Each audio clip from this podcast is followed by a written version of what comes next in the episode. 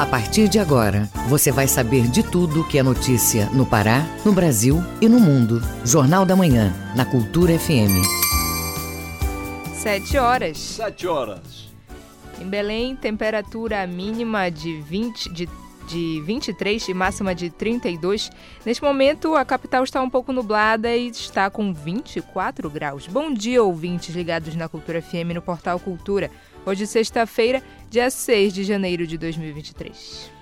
Está começando agora o Jornal da Manhã com as principais notícias do Pará, do Brasil e do mundo. A apresentação Brenda Freitas e José Vieira. E você pode participar do Jornal da Manhã pelo nosso WhatsApp 985639937. Mande mensagens de áudio e informações do trânsito. Repetindo o WhatsApp 985639937. Os destaques da edição de hoje. Polícia Civil promove aula inaugural para curso de formação de novos agentes. Aumento nos aluguéis residenciais deve ser menor que no ano passado. Federação Paraense se prepara para o lançamento do Parazão Bampará 2023. Roubo de veículo cai 24% no Pará. Tem também as notícias do esporte. Pinheirense e Parauapebas jogam pela Copa São Paulo. Marcelo Cabo fala sobre amistoso de sábado. E ainda nesta edição, Simone Tebet assume o Ministério do Planejamento. Brasil deve ter retomada lenta na geração de emprego. Ministério da Saúde recomenda reforço para crianças a partir de 5 anos de idade. Essas e outras notícias agora no Jornal da Manhã. 7 horas 2 minutos. 7 e 2. Jornal da Manhã, na Cultura FM. Três pessoas morreram afogadas na noite de ontem, quinta-feira, na Praia do Paraíso, a Ilha do Mosqueiro, em Belém. De acordo com testemunhas, o caso aconteceu por volta das seis e meia, durante maré alta, com ondas muito fortes. As vítimas foram identificadas como Maria Luísa Barbosa Becoute Gaia, de 19 anos, Lauro Júnior Siqueira Damião, de 42, e Caio Henrique Costa Miranda, de 20 anos. Aruan Monteiro de Lima, de 19, conseguiu sobreviver todos seriam moradores da área. De acordo com informações repassadas ao 25º Batalhão de Polícia Militar, as vítimas tomavam banho bem longe da terra firme. Maria Luísa teria se afogado quando os três homens perceberam e pularam na tentativa de salvá-la. O caso deverá ser investigado pela Polícia Civil por meio da seccional urbana da Ilha do Mosqueiro. E foi, foi, confirmada a primeira morte de pessoa com monkeypox em Belém do Pará. O paciente é um homem que evoluiu a óbito na capital nesta terça-feira após apresentar piora no quadro de saúde com desconforto respiratório. O paciente deu entrada com suspeitas da doença no dia 26 de dezembro no Hospital Pronto-Socorro Municipal Mário Penotti, na 14 de março, e foi diagnosticado também com comorbidades. A confirmação da doença aconteceu nesta quarta-feira, dia 4, pelo LACEN. A Secretaria de Estado de Saúde Pública do Paracespa informou que foi notificada na quarta-feira sobre o óbito, um documento do Centro de Informações Estratégicas em Vigilância em Saúde, CIEVES, da Secretaria Municipal de Saúde, SESMA de Belém, aponta que monkeypox não se manifesta grave ou leva a óbito em mais de 90% dos casos registrados mundialmente, mas, segundo o relatório, o paciente era portador de comorbidades como HIV e sífilis, o que pode ter motivado a infecção pela doença de forma mais agressiva. Quem apresentar sintomas como pequenas lesões em partes do corpo, acompanhado de febre, dor muscular, dor de garganta, fraqueza e ínguas pelo corpo, deve procurar as seguintes unidades: o MS de Coraci, na rua Manuel Barata, 840, o MS Satélite, na Travessa WE8, Coqueiro, e Centro de Testagem e Aconselhamento CTA, na Travessa Rui Barbosa, 1059, no bairro do Reduto. 7 horas e 5 minutos. 7 e 5. Jornal da Manhã. Você é o primeiro a saber. Política. Simone Tebet assume Ministério do Planejamento. Em cerimônia no Palácio do Planalto, a ministra destacou que entre as prioridades da gestão está a inclusão de grupos minoritários no orçamento do governo. A reportagem é de Yuri Hudson, da agência Rádio Web. A MDBista Simone Tebet assumiu nesta quinta-feira o cargo de ministra do Planejamento, Orçamento e Gestão do governo Lula. Tebet foi a terceira colocada na disputa presidencial e entrou de cabeça na campanha do petista no segundo turno. A chegada dela na área econômica causou rusgas internas no PT, já que Tebet tem claramente divergências na área com o partido, o que fez questão de destacar na cerimônia de posse no Palácio do Planalto. Porque disse a ele: Mas, presidente, nesta pauta nós temos divergências econômicas. Ele simplesmente me ignorou, como quem diz: É isso que eu quero, porque eu sou um presidente democrata. E um presidente democrata não quer apenas os iguais, quer os diferentes para se somar, porque é assim que se constrói uma nação soberana, igual, justa e para todos. A nova ministra afirmou que os pobres serão prioridade no orçamento do governo, mas que compartilha da preocupação do ministro da Fazenda, Fernando Haddad, de não descuidar da área fiscal. Os pobres estarão prioritariamente no orçamento público. Primeira infância, os jovens e idosos estarão no orçamento. As mulheres, os negros, os povos originários, os trabalhadores brasileiros estarão no orçamento. Sem causar desarranjo nas contas públicas, de olho nas dívida pública e nos indicadores econômicos. A senadora ainda destacou a necessidade de cuidar dos gastos públicos e focar especialmente na reforma tributária. A ministra lembrou que o mercado quer segurança para investir. Ninguém investe no escuro, ninguém caminha abraçado a parceiros cambaleantes e sem rumo. Queremos e vamos, ao lado desse time, garantir a segurança jurídica, a segurança socioambiental e a previsibilidade, o que vai atrair mais investimentos em emprego e renda. Prestigiada por diversos outros ministros, Simone Tebet já pediu aos pares estudos que apontem as prioridades de cada pasta. Ela lembrou que o cobertor é curto e por isso é preciso priorizar. Agência Rádio Web de Brasília, Yuri Hudson. Presidente Luiz Inácio Lula da Silva comanda a primeira reunião ministerial nesta sexta-feira. As informações com a repórter Cariane Costa, da Rádio Nacional. Nesta sexta-feira tem reunião ministerial.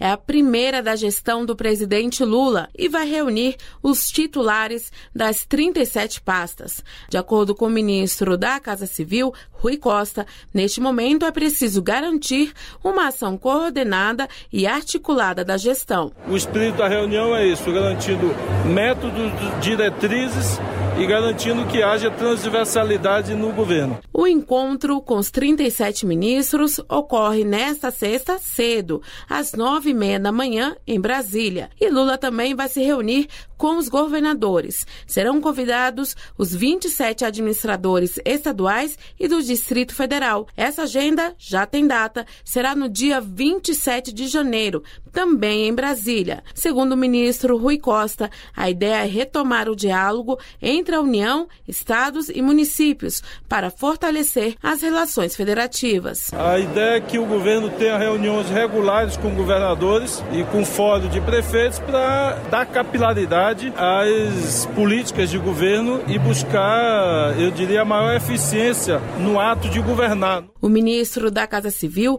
também informou que o presidente Lula fará uma primeira viagem a algum estado brasileiro ainda este mês, mas não revelou o destino porque ainda está sendo definido. Já a primeira viagem internacional de Lula está confirmada. Será a Argentina, dias 23 e 24 de janeiro.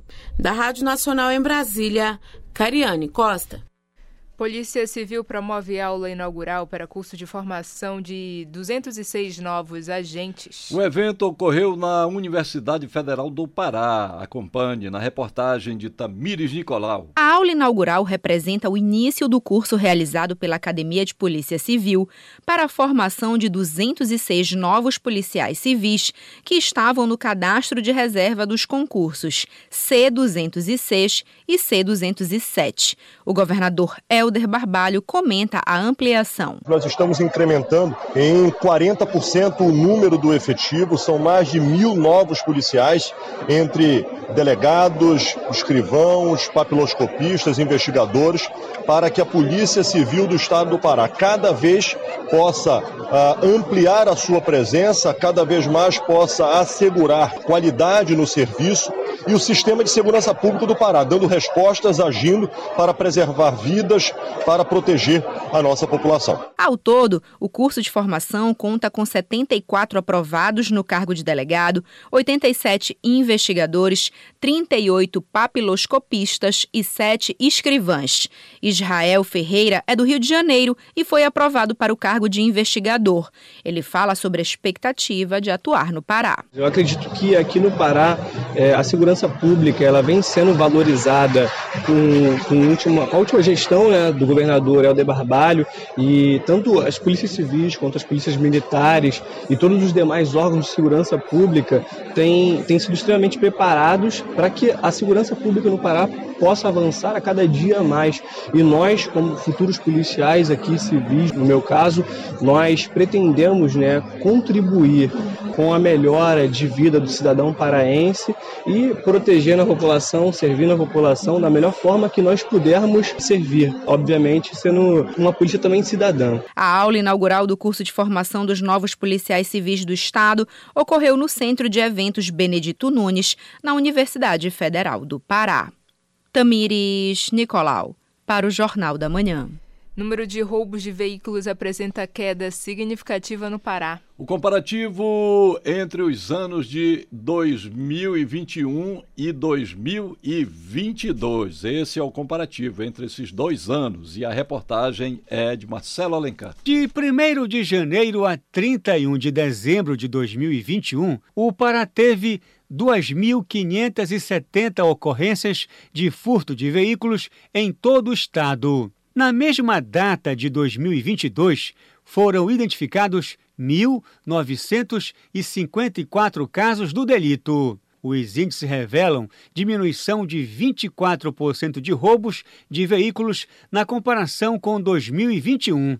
O secretário de Estado de Segurança Pública e Defesa Social, Wallace Machado, destaca a iniciativa. Nós tivemos uma redução significativa no roubo de veículo em 2022, quando comparado a 2021, 24% nessa redução.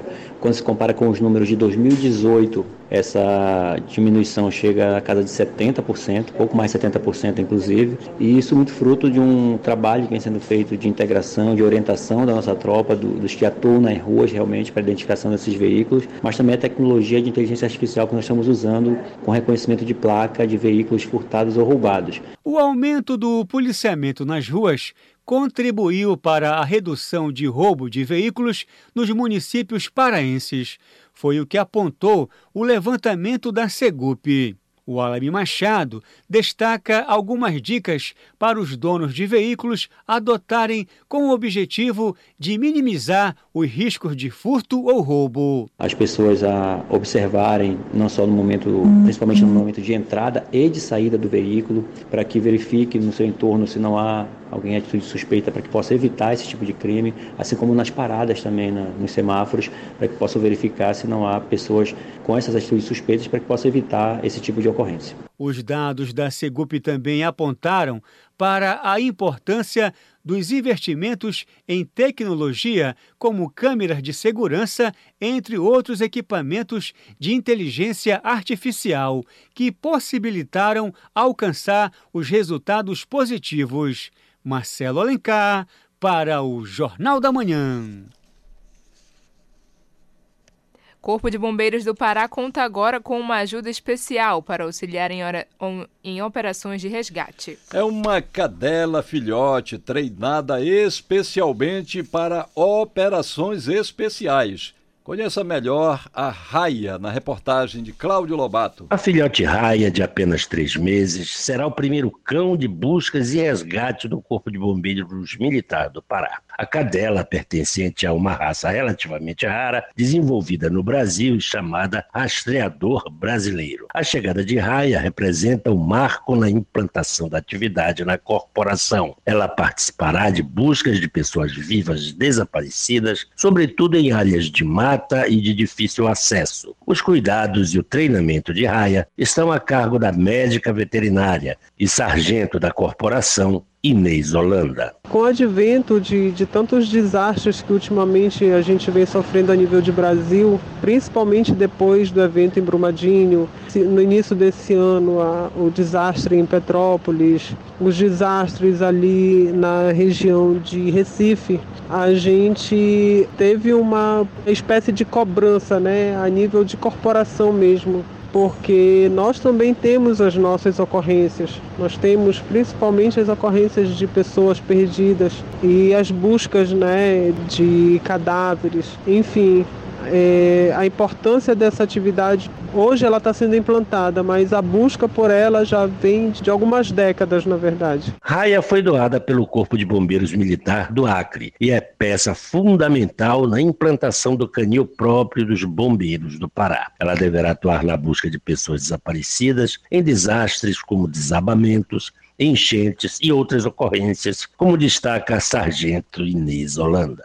Seria os treinamentos com a raia para busca vai ser muito eficiente para nossa corporação porque o tempo resposta das ocorrências elas com certeza vão diminuir porque os cães treinados eles têm uma, uma habilidade de resolver problemas em muito menos tempo que, que, os humanos, exatamente pela característica que eles têm de faro, de farejar, de procurar coisas. O treinamento de raia, por enquanto, é de brincadeiras e contatos com as pessoas. Ela forma com a sargento Inês uma dupla de trabalho que a corporação chama de binômio. Os cães da raça rastreador brasileiro são caracterizados pelo excelente olfato, por isso são considerados rastreadores excepcionais, além de ótimos caçadores e extremamente sociáveis. Cláudio Lobato, para o Jornal da Manhã.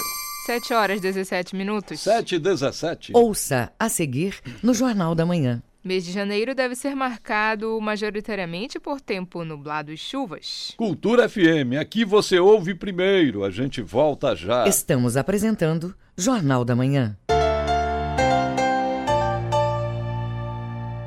Faça parte da Rádio Cultura, seja nosso repórter. Grave seu áudio com informações da movimentação do trânsito e mande para o nosso WhatsApp 985639937.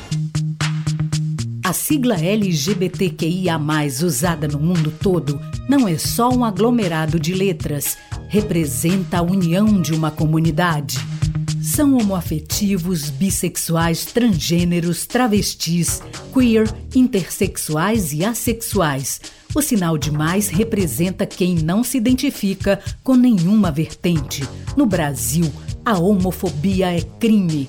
Levante a bandeira do respeito representada pelo arco-íris. Denuncie casos de homofobia pelo Disque 100 ou vá à delegacia da sua cidade. Cultura Rede de Comunicação. Cultura FM. Aqui você ouve música paraense. Sobre a luz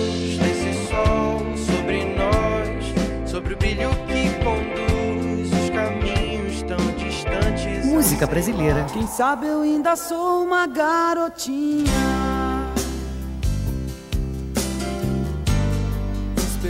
Cultura FM 93,7.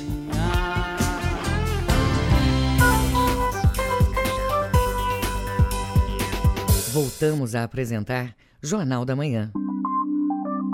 Previsão do tempo. Na capital paraense, região metropolitana, tempo parcialmente nublado com chuvas leves a moderadas. Em Belém, mínima de 23, máxima de 34 graus. Nordeste paraense, tem chuvas no final da manhã e começo da tarde. Em São Francisco do Pará, mínima de 24, máxima de 33 graus. E no arquipélago do Marajó, céu parcialmente nublado com pancadas de chuva à tarde e à noite.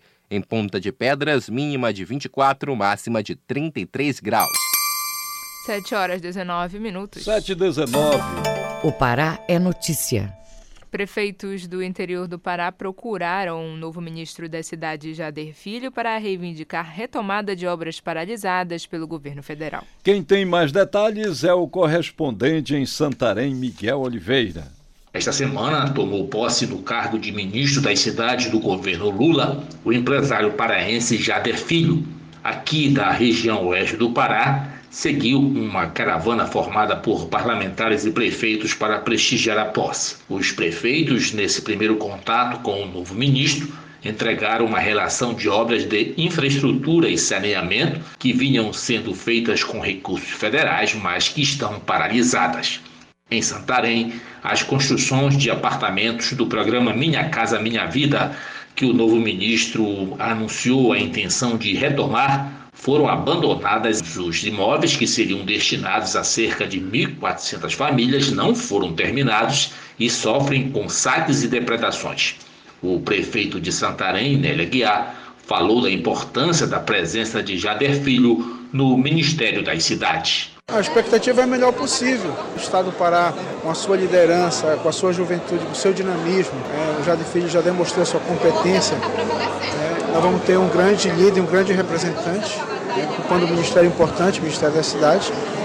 É, a expectativa é muito boa, tanto para o Brasil e principalmente para nós, os municípios paraenses. Aí a gente inclui Santarém, nós temos vários projetos, principalmente aí o Moassara para ser concluído, que passou esse tempo todo e não foi concluído. Nós temos aí demandas da Cuiabá Santarém, que já perdeu o acostamento, é, e outras demandas aqui dentro da, da cidade. O nosso maior programa de pavimentação vai reforçar o que a gente tem de projetos aqui, vai aumentar muito a expectativa de a gente conseguir mais recursos e conseguir avançar principalmente na infraestrutura urbana de Santarém. Nos municípios da margem esquerda, como Alenquer, o sistema de abastecimento de água, que conta com financiamento federal, ficou pela metade. De Santarém, Miguel Oliveira para o Jornal da Manhã.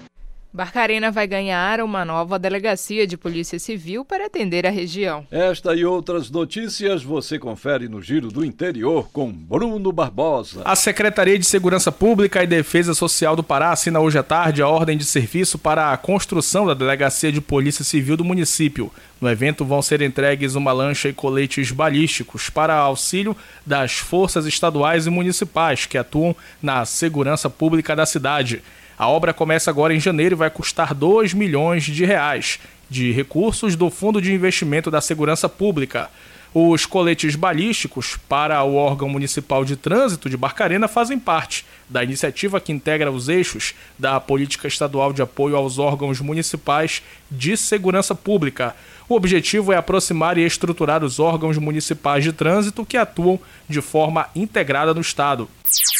No Baixo Tocantins, a Companhia de Saneamento do Pará vai interromper o fornecimento de água para moradores de Garapé-Miri amanhã. O sistema de abastecimento da cidade vai ser paralisado uma da tarde para manutenção.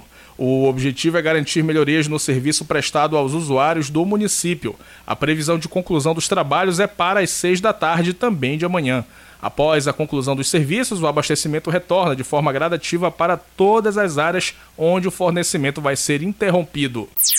No Sudeste Paraense, a Polícia Civil do Pará, por meio da Delegacia de Homicídios de Marabá, iniciou ontem a Operação Inconfidência, com o objetivo de dar cumprimento a mandados de busca e apreensão relacionados à investigação de um crime de homicídio que aconteceu em outubro do ano passado no município. Durante as investigações do crime que vitimou um homem, as equipes policiais identificaram quatro pessoas suspeitas, que seriam inclusive membros de facções criminosas e estariam envolvidas em outros crimes praticados na região. Dessa forma, os agentes representaram por medidas cautelares de busca e apreensão com o objetivo de colher elementos e informações para auxiliar no desenvolvimento do trabalho investigativo. Bruno Barbosa para o Jornal da Manhã. Mês de janeiro deve ser marcado por tempo nublado e chuvas. A informação é da Secretaria de Estado de Meio Ambiente e Sustentabilidade. Quem tem os detalhes é Felipe Feitosa. De acordo com o Instituto Nacional de Meteorologia, o Pará está em alerta amarelo. Isso significa dizer que, por conta do volume de água e a velocidade dos ventos, as tempestades podem levar potencial perigo à população. A análise leva em conta o dia que o estudo é realizado, mas este tem sido o quadro de maior frequência neste mês. O meteorologista da Secretaria de Estado de Meio Ambiente e Sustentabilidade, SEMAS, Antônio Souza, comenta a previsão para o mês. O estado do Pará ele tem dimensões continentais, então nós temos uma variação desse regime de chuvas. As chuvas iniciam primeiro na porção sul do estado, depois se concentram mais na faixa central e por último na faixa norte. Então, pegando o estado como um todo, o, o, trimestre dezembro, janeiro, fevereiro é o mês que nós temos uma grande distribuição de chuvas em todo o estado do Pará. Tratando-se da região metropolitana de Belém, nós temos um período chuvoso que vai de dezembro a maio. E também janeiro, fevereiro, março e até abril são os valores, é, em média, com os maiores volumes de chuva mensal aqui na região metropolitana. Antônio Souza, da SEMAS, também fala que o clima para janeiro pode ser imprevisível. As condições de tempo em Belém, elas variam muito em função dessa faixa equatorial, ela trabalhar muito em função, por exemplo, do aquecimento da superfície. Então, determinado momento nós temos condição de céu parcialmente nublado, mas os movimentos que favorecem a formação das nuvens, eles podem disparar justamente nesse período, final da manhã, tarde. Felipe Feitosa para o Jornal da Manhã. Vamos acompanhar agora as informações em destaque nos noticiários internacionais com Cláudio Lobato. O Mundo é Notícia. A Ucrânia rejeitou uma oferta do presidente russo Vladimir Putin de um cessar-fogo de 36 horas durante o Natal Ortodoxo, dizendo que não vai haver trégua até que a Rússia retire suas forças invasoras de territórios ocupados. O Kremlin disse que Putin ordenou um cessar-fogo a partir do meio-dia de hoje, após um pedido de trégua de Natal feito pelo patriarca Kirill, chefe da Igreja Ortodoxa Russa. Em resposta, o conselheiro presidencial ucraniano Mikhailo Podolyak tuitou que a Rússia deve deixar os territórios ocupados, só então terá uma trégua temporária. Ele disse que, ao contrário da Rússia, a Ucrânia não estava atacando território estrangeiro ou matando civis, apenas enfrentando membros do exército de ocupação em seu território. A Igreja Ortodoxa da Rússia comemora o Natal em 7 de janeiro. Pela primeira vez, a Rússia colocou em operação uma fragata armada com mísseis hipersônicos. O navio de guerra tem como missão fazer patrulhas nos oceanos Atlântico e Índico o mais recente míssil hipersônico russo, o Zircon, começou a ser testado em 2020, antes mesmo do início da guerra na Ucrânia. Segundo especialistas militares russos, o Zircon tem capacidade nuclear para 200 quilotons, cerca de 10 vezes mais potente que a bomba de Hiroshima. Agora, o envio da fragata equipada com os mísseis é um sinal para o Ocidente de que a Rússia não deve recuar com a invasão ao território ucraniano. Mais de dez meses desde que Putin enviou tropas para a Ucrânia, não existe um fim à vista para a guerra. Um drone norte-coreano penetrou a zona de exclusão aérea ao redor do escritório presidencial da Coreia do Sul quando invadiu o espaço aéreo sul-coreano na semana passada, disseram militares de Seul nesta quinta-feira. O drone estava entre as cinco aeronaves não tripuladas norte-coreanas que cruzaram para o sul em 26 de dezembro, levando as Forças Armadas da Coreia do Sul a enviar caças e helicópteros. Os militares foram criticados por não conseguir derrubar os drones que sobrevoaram o sul durante horas. O Estado-Maior Conjunto da Coreia do Sul negou que um dos drones tenha invadido uma zona de exclusão aérea perto do escritório do presidente, Yoon Suk-yeol, em Seul. Mas na quinta-feira confirmou que a aeronave violou a região no extremo norte da área. Com informações das agências Reuters e UOL Internacional, Cláudio Lobato para o Jornal da Manhã. 7 horas 29 minutos. 7 e 29 Ouça a seguir no Jornal da Manhã. Pinheirense e Parauapebas jogam pela Copa São Paulo. É daqui a pouco aqui na Cultura FM. Não saia daí, a gente volta já. Estamos apresentando Jornal da Manhã.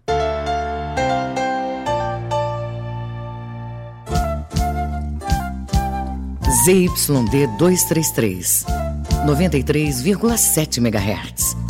Rádio Cultura FM, uma emissora da Rede Cultura de Comunicação. Fundação Paraense de Rádio Difusão, Rua dos Pariquis, 3318. Base operacional, Avenida Almirante Barroso, 735. Belém, Pará, Amazônia, Brasil.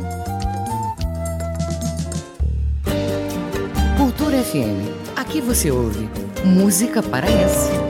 É difícil querer te sentir sem poder. É andar contra a parede. E o pior é não ter o teu jeito de amar. Música brasileira. Não há nada que me deixa desse jeito assim. Cultura FM 93,7. Os abusos emocionais em crianças são mais difíceis de identificar porque as vítimas não têm maturidade emocional para entender e não conseguem contar o que estão sofrendo. Nunca deixe a criança com acesso livre à internet. Supervisionar é proteger. Cultura, rede de comunicação em defesa dos direitos da criança.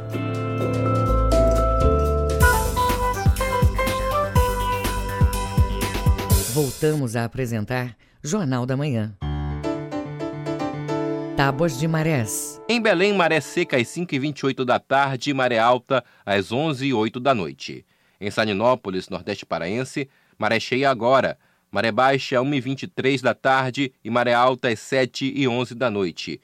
E no porto da Vila do Conde, em Barcarena, a maré vai subir às 11h47 da manhã, ela desce às 6h06 da noite e volta a encher no final do período, às 11h46. 7 horas 31 minutos. 7 e 31 Esporte.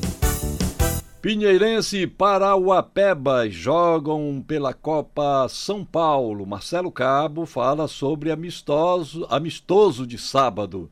Essas e outras do esporte com Felipe Campos. Pinheirense e Parauapebas jogam nesta sexta-feira pela segunda rodada da Copa São Paulo de Futebol Júnior. Primeiro, o Pinheirense vai enfrentar o São Carlos às 8h45 da manhã. O time de Coraci perdeu na estreia por 4 a 0 em jogo contra o Botafogo e é o lanterna do grupo 19 da competição. Mais tarde, a uma hora, o Parauapebas encara o Tupã pelo grupo 9. Na estreia, a equipe paraense superou o Cuiabá por 1 a 0 e está na segunda colocação da chave, atrás do Velo Clube.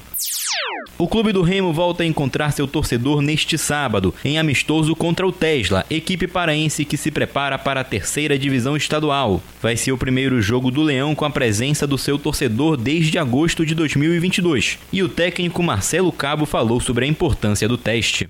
É, já tivemos um jogo treino, a gente tem feito uma escala de evolução não só do trabalho, mas também dos, dos jogos treino. A gente vai, nós vamos ter agora o primeiro jogo treino, né, contra uma equipe adversária que vem de fora e, e é muito importante a gente começar a, a estruturar a nossa situação de jogo. E, e, ter esse contato com a torcida também é muito bom, porque a gente vai. Nós vamos ter dois amistosos aí no Baianão, com a presença do nosso torcedor, porque o nosso torcedor também possa ver em campo aquilo que a gente vem desenvolvendo ao longo da pré-temporada, conhecer um pouco mais cada atleta e a gente começar a ter essa interatividade entre elenco, comissão técnica, jogadores e o nosso torcedor. Então, assim, foi uma, foram reuniões que a gente fez aqui internamente e até essa tomada de decisão de fazer esses dois amistosos no Baianão com a presença do nosso torcedor, porque é eles que nos impulsiona, é eles que nos motiva e é por eles que a gente trabalha. Além disso, o treinador azulino também falou sobre a disputa por posição no time titular para o jogo e projetou também a estreia no Parazão. Temos uma base, né? Nós já temos 25 dias de trabalho, começamos dando uma ênfase muito grande à parte física, já entramos na, na parte técnica e tática, e aí a gente já conseguiu definir uma base. Falar que esse é o time titular para a estreia ainda é um pouco prematuro a gente ter uma conclusão que esse é o time titular. Mas a gente tem trabalhado com essa base. Pode até ser essa base que vai iniciar o campeonato estadual, mas pode ter algumas modificações conforme for o dia a dia de treinamento. Então a gente está observando os jogadores no dia a dia, a evolução de cada atleta, para que a gente consiga né, definir os 11 para que a gente possa estrear no campeonato com os titulares.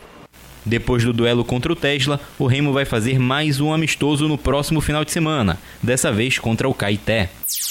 O Pará vai sediar a etapa mundial do ITF World Tennis, torneio internacional na modalidade que vai contar pontos para o ranking da ATP, que é a Associação Profissional dos Tenistas. Além disso, os vencedores vão receber prêmios que podem chegar até 80 mil reais. O evento vai ocorrer no mês de agosto, no Clube Assembleia Paraense, e é um torneio eliminatório com 32 atletas na chave de simples e 16 duplas na chave de equipes. De acordo com a Federação Paraense de Tênis, o evento vai ter uma importância significativa para o fomento da modalidade no estado. Com supervisão do jornalista Felipe Feitosa, Felipe Campos para o Jornal da Manhã. O Parazão Bampará 2023 vai ser lançado hoje no Teatro Estação Gasômetro. A edição desta temporada vai trazer novidades, com foco na inclusão e no respeito. A reportagem é de Isidoro Calixto. O Parazão Bampará 2023 será a edição de número 112 do Campeonato Paraense de Futebol. A competição será lançada nesta sexta-feira no palco do Teatro Gasômetro aqui na capital e contará com a presença do governador Helder Barbalho. A cerimônia deve ocorrer em um ambiente que recria o cenário dos estádios, com o tradicional espetinho e outros itens que fazem parte dos dias de jogos. Será assinado o contrato de cessão de direitos de transmissão dos jogos entre a Fundação Paraense de Radiodifusão, a Funtelpa, e a Federação Paraense de Futebol. Del Filhos, diretor de competições da FPF, fala dos detalhes do lançamento e da temporada de jogos. O futebol faz parte da cultura do estado do Pará, né? Toda e qualquer movimentação da sociedade, paixão, movimenta pessoas, movimenta a sociedade de uma forma como um todo. O Campeonato Paraense de Futebol Profissional de 2023 ele se inicia no dia 21 de janeiro. A partida inaugural é entre Clube do Remo Independente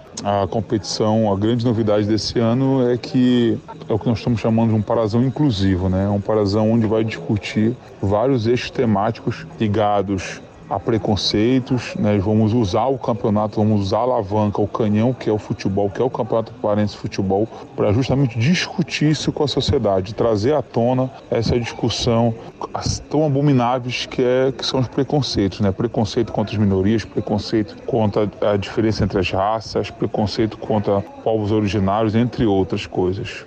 Em 2022, além de atender ao mesmo padrão dos grandes eventos esportivos brasileiros, o Parazão Bampará resgatou a valorização da identidade amazônica e a importância da preservação ambiental com o Pirarucu Chibé, mascote do campeonato. Uma das novidades este ano é que durante a competição serão abordados 11 eixos temáticos que combatem as diversas formas de preconceito dentro e fora dos estádios. Ricardo Gluckpol, presidente da Federação Paraense de Futebol, destaca a importância do campeonato. Parazão, sem dúvida nenhuma, é o grande evento do nosso futebol, é o principal campeonato do nosso futebol, onde você tem os 12 principais clubes é, do estado é, disputando uma competição que já tem uma tradição gigantesca, tem os seus números extraordinários.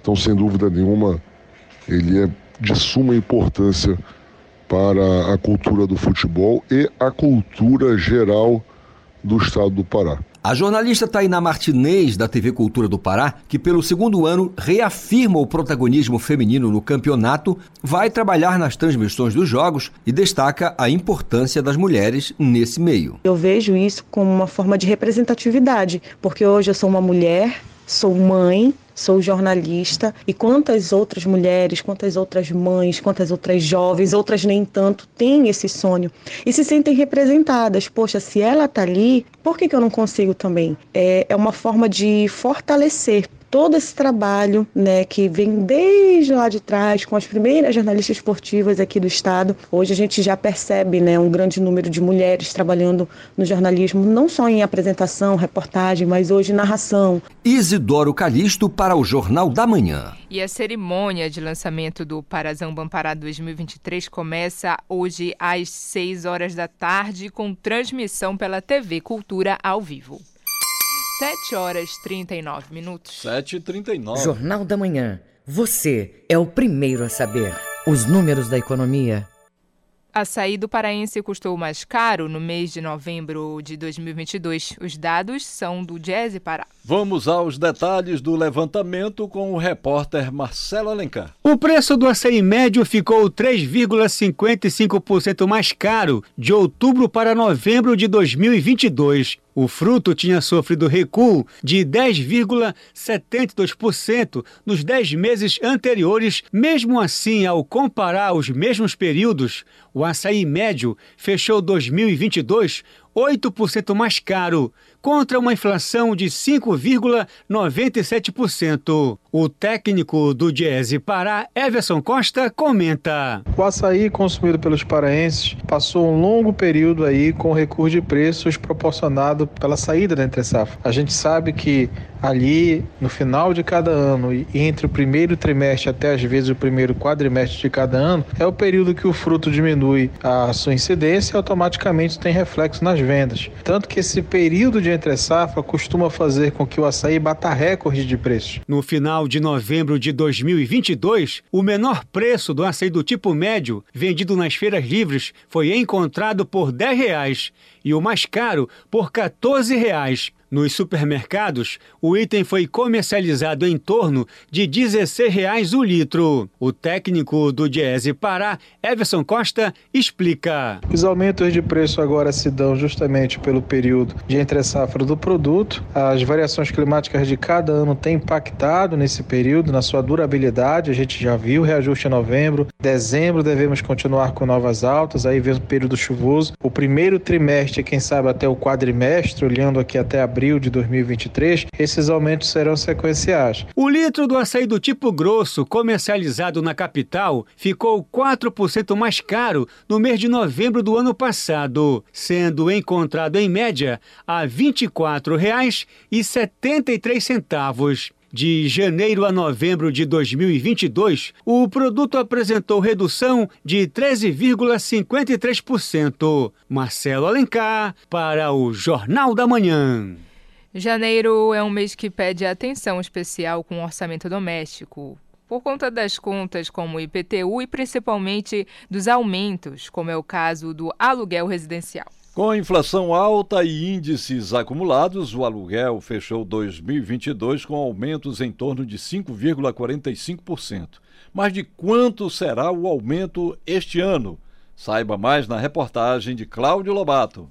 Os aluguéis eu estou vendo que eles estão bastante caros, né? Principalmente para esse tipo de apartamento que, de dois quartos, né? Que, que é o perfil que eu estou procurando. A preocupação do professor universitário Matias Peruieira, que falou agora, é a mesma de milhões de brasileiros que pagam aluguel para morar. O alto custo da conta. No ano passado, o aumento foi de 5,45% em média, menor do que em 2021, com 17,78%. O aumento foi menor, mas ainda mantendo um alto custo para quem paga, como explica a presidente do Conselho Regional de Corretores de Imóveis da 12ª Regional para Amapá, Marlene Felipe. Essa percepção se faz presente com a inflação e a consequente alta de juros, que causa naturalmente o aumento nos valores dos aluguéis. Mais que isso, a alta da Selic impulsiona os juros do financiamento imobiliário, o que acaba causando a desistência nos planos de compra para muitas pessoas. Desta forma, o aumento da procura pelo aluguel ocasiona também o aumento dos preços na clássica lei de mercado da oferta e da procura. Isso significa dizer que em 2023 o valor dos aluguéis poderá sofrer um reajuste superior a 5%. Então, os preços dos aluguéis dependem do IGPM, o Índice Geral de Preços, que mede a inflação. O índice se manifestou nos aluguéis com 17,78% em 2021 e com 5,45% no ano passado. Então não espere a redução do preço do aluguel que não vai acontecer. A solução é procurar um preço mais em conta. O professor Matias Peruieira, que a gente ouviu lá no começo da reportagem, trabalha em casa e já considera procurar um apartamento menor para escapar do aumento. Acaba talvez compensando pegar um de um quarto e talvez achar algum outro lugar para trabalhar, porque home office é assim, né? Então talvez acabe compensando e estou realmente dando uma olhada nisso. Porque os preços eu estou vendo que estão caros demais, especificamente para esse tipo de imóveis. Uma outra saída é negociar diretamente com o dono do imóvel. Analise o contrato. Procure saber se itens como luz, água, condomínio e IPTU estão incluídos no preço. Avalie a localização e o estado do imóvel. Se precisa de reparos e pintura. Procure saber quanto tempo está desocupado. Compare o preço do imóvel que você ocupa com outros parecidos, no mesmo estado de conservação e perto do seu. Tudo pode ser útil na negociação por menores reajustes no aluguel. E acredite, muitos proprietários e imobiliárias estarão dispostos a negociar o preço. Cláudio Lobato, para o Jornal da Manhã. 7 horas 45 minutos. 7 e 45 Ouça a seguir no Jornal da Manhã. Ministério da Saúde recomenda reforço para crianças a partir de 5 anos de idade. Cultura FM, aqui você ouve primeiro. A gente volta já. Estamos apresentando Jornal da Manhã.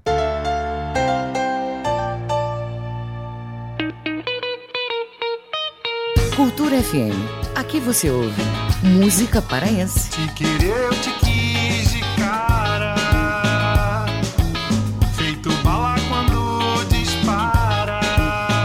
Música brasileira.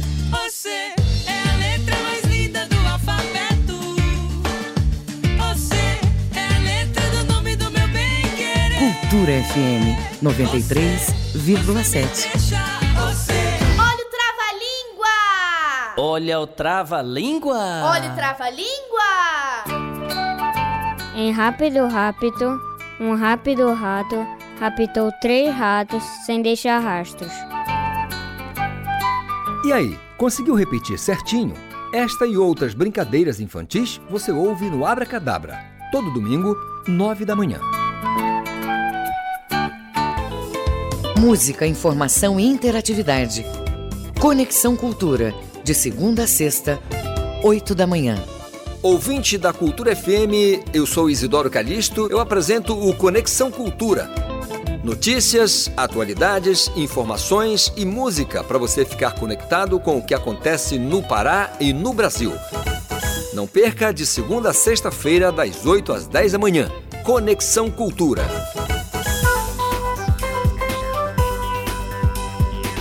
Voltamos a apresentar Jornal da Manhã. Previsão do tempo. Oeste paraense, tempo parcialmente nublado e podem ocorrer chuvas ao longo da sexta-feira. Mínima de 23, máxima de 31 graus em Prainha. No sudoeste paraense, tempo encoberto com previsão de chuvas e trovoadas, principalmente na porção sul. Em Brasil Novo, mínima de 23, máxima de 30 graus. E no sudeste paraense, são esperadas chuvas leves a moderadas no decorrer do dia. Em Tucumã, a variação de temperatura fica entre 21 até 30 graus. 7 horas 48 minutos. 7 e 48 Jornal da Manhã. Informação na sua sintonia.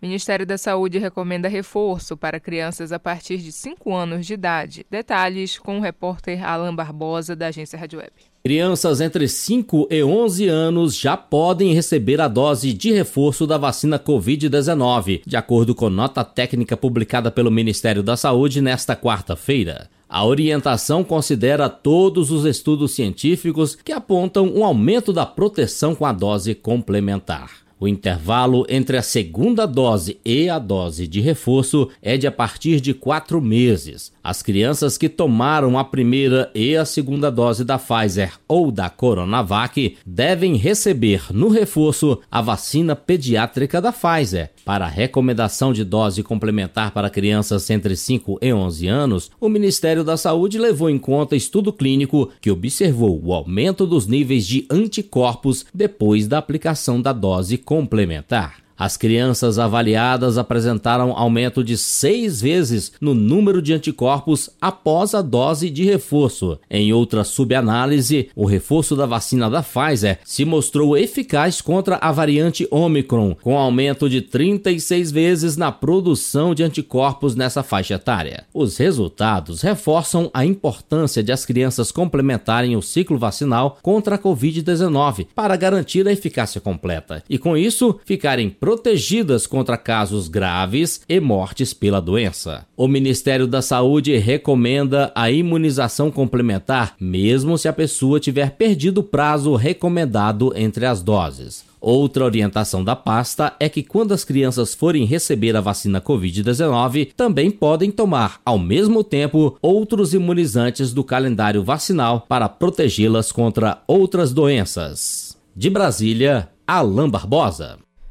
Brasil deve ter uma retomada lenta na geração de emprego. É o que mostra o levantamento da Fundação Getúlio Vargas, como você ouve na reportagem de Tatiana Alves, da Rádio Nacional. A expectativa para os próximos meses é de uma recuperação lenta de empregos que continua com saldo negativo. É o que aponta a pesquisa Indicador Antecedente de Emprego, divulgado nesta quinta-feira pela Fundação Getúlio Vargas. O estudo mostra um aumento de 1,6 ponto em dezembro, subindo para 74,7 pontos.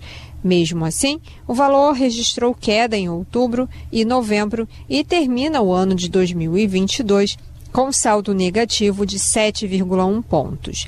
Os destaques positivos para o mês de dezembro foram os indicadores da situação atual, que subiu 1,7 ponto, e do emprego nos próximos meses, revelado na sondagem do consumidor, com aumento de 0,9 ponto. De acordo com o pesquisador da FGV, Rodolfo Tobler, a previsão é de desaceleração da economia, o que afeta a geração de empregos. Essa desaceleração da atividade econômica tende a gerar uma desaceleração também no ritmo do mercado de trabalho, que é o que mostra o indicador antecedente de emprego. Ele já começa a dar sinais dessa desaceleração no quarto trimestre de 2022, agora tem uma acomodação em dezembro, mas ainda o patamar baixo desse indicador ainda sugere que a gente pode ter algum problema aí no, no ano que vem, principalmente reduzindo esse ritmo de contratação que a gente observou ao longo de 2022. Entre as quedas, o destaque foi o indicador de emprego previsto da indústria, que reduziu 0,9 ponto. Os indicadores do emprego previsto, da tendência dos negócios e da situação atual do negócio de serviços contribuíram com 0,2 ponto negativo cada. O indicador antecedente de emprego é feito com a combinação de dados das sondagens da indústria, dos serviços e do consumidor e mostra as chances de criação de empregos futuros nos setores. Da Rádio Nacional, no Rio de Janeiro, Tatiana Alves. 7 horas e 52 minutos. 7 e 52. Jornal da Manhã, na Cultura FM. Agenda Cultural. Jovens do Distrito de Outeiro participam neste sábado de exibição de materiais audiovisuais. Os próprios alunos participaram da criação dos projetos que vão ser exibidos. Informações com o repórter Marcelo Alencar. O evento tem o objetivo de preparar jovens que moram distante dos principais centros econômicos e urbanos da capital paraense na criação de audiovisual e na formação da autoestima. Nesta primeira edição, a iniciativa vai mostrar amanhã, a partir das 5 e meia da tarde, no distrito de Outeiro, em Belém, os curtas-metragens que foram feitos por alunos durante as oficinas em dezembro de 2022. A coordenadora do projeto Territórios do Audiovisual, Tayana Pinheiro, aponta mais detalhes sobre a proposta. É um momento muito bacana porque conta com a participação não só dos alunos, mas também do entorno da comunidade que vai até lá para assistir a produção dos alunos, né, prestigiá-los. É um momento bem bacana de interação, de troca e para a gente, como realizador do projeto, é muito gratificante. A ferramenta capacita tecnicamente por meio de laboratórios, além de mostrar a importância da humanização dos recursos da linguagem videográfica. O ensino dos alunos foi realizado em três etapas nas comunidades com workshop de roteiro, direção e direção de fotografia, que foram aplicadas por três profissionais do mercado de videografia de Belém. Para um músico e uma das lideranças comunitárias da Vila da Barca, em Belém, Power Martins, o instrumento cria oportunidade e novos caminhos, principalmente para pessoas carentes ingressarem no segmento audiovisual. Foi muito importante esse projeto porque a gente conseguiu desenvolver várias dinâmicas, conseguimos produzir dois vídeos que os próprios alunos conseguiram se identificar e, eu, e se ver né, na tela. A ação foi contemplada pelo edital Prêmio Pré-Amar de Cultura e Arte 2022. Os trabalhos audiovisuais com os jovens vão ser exibidos amanhã no Encanto Grupo de Apoio Social Cegas Passagem Combatente, no bairro da Brasília, no distrito de Oteiro a partir das 5 e meia da tarde. Marcelo Alencar, para o Jornal da Manhã. Você está ouvindo Jornal da Manhã. Cantor Marco Monteiro realiza um show e lança DVD para comemorar 35 anos de carreira. O show revive grandes sucessos do cantor e presta homenagem ao público. A reportagem é de Cláudio Lobato. O cantor Marco Monteiro completa 35 anos de carreira, com show e a gravação de um DVD, revivando grandes sucessos de sua trajetória artística. O repertório inclui novas músicas, mas também velhos hits do cantor. Chamegoso, Guarda-Chuva, A Brasileira, a GH e outras canções vão embalar a noite de sábado no Bar Municipal a partir das oito e meia da noite. O show também marca o lançamento de As Portas do Meu Coração, o 21 primeiro trabalho de Marco Monteiro. Um resumo de carreira desses 35 anos, onde vão estar as músicas que ficaram mais né, no gosto popular e, e, e, e, que fizeram mais sucesso, né? Tipo Chamegoso, Le Fou de A Brasileira, A GH, é, Nunca Me Esqueça, Ilha do Amor, Guarda-Chuva, Tudo Num Ser Só e vai por aí. E, então é, é um resumo para quem mentir, dentre outras. É, é, um resumo de, de carreira desses 35 anos. E cinco autorais, uma das quais deu o título desse novo DVD, né? Que se chama As Portas do Meu Coração. Marco Monteiro nasceu no Rio de Janeiro mas veio para Belém quando tinha dois anos de idade. A comemoração também é uma forma do cantor agradecer ao público fiel que o acompanha desde o início de sua carreira, em janeiro de 1985. E é o próprio Marco Monteiro quem faz o convite para a festa. Obrigado, Rádio Cultura, por esse momento, por esse espaço, por essa oportunidade. E convidar a todos os nossos ouvintes, é sábado agora, a, a, a partir das, das 21 horas, tá? Lançamento do meu novo DVD, é As Portas do Meu Coração, que, como eu já falei, é um resumo de carreira com mais cinco autorais para a gente cantar, dançar e, e, fazer a festa. E mais um grito de carnaval que acabei de fazer no Manga Jambu, o Réveillon, né? Então foi, foi massa. Então vai ter mais essa somatória aí para a gente se divertir bastante. O show e a gravação do DVD As Portas do Meu Coração, de Marco Monteiro, vão acontecer amanhã no Bar Municipal, na Rua Municipalidade, esquina com Soares Carneiro, a partir de 8 e meia da noite. Cláudio Lobato, para o Jornal da Manhã. 7 horas e 58 minutos. 7 e 58 termina aqui o Jornal da Manhã desta sexta-feira, 6 de janeiro de 2023. A apresentação foi de Brenda Freitas e José Vieira. Outras notícias você confere durante nossa programação. Vem aí o Conexão Cultura. Um excelente dia para você e até amanhã. Um bom dia a todos. O Jornal da Manhã é uma realização da Central Cultura de Jornalismo.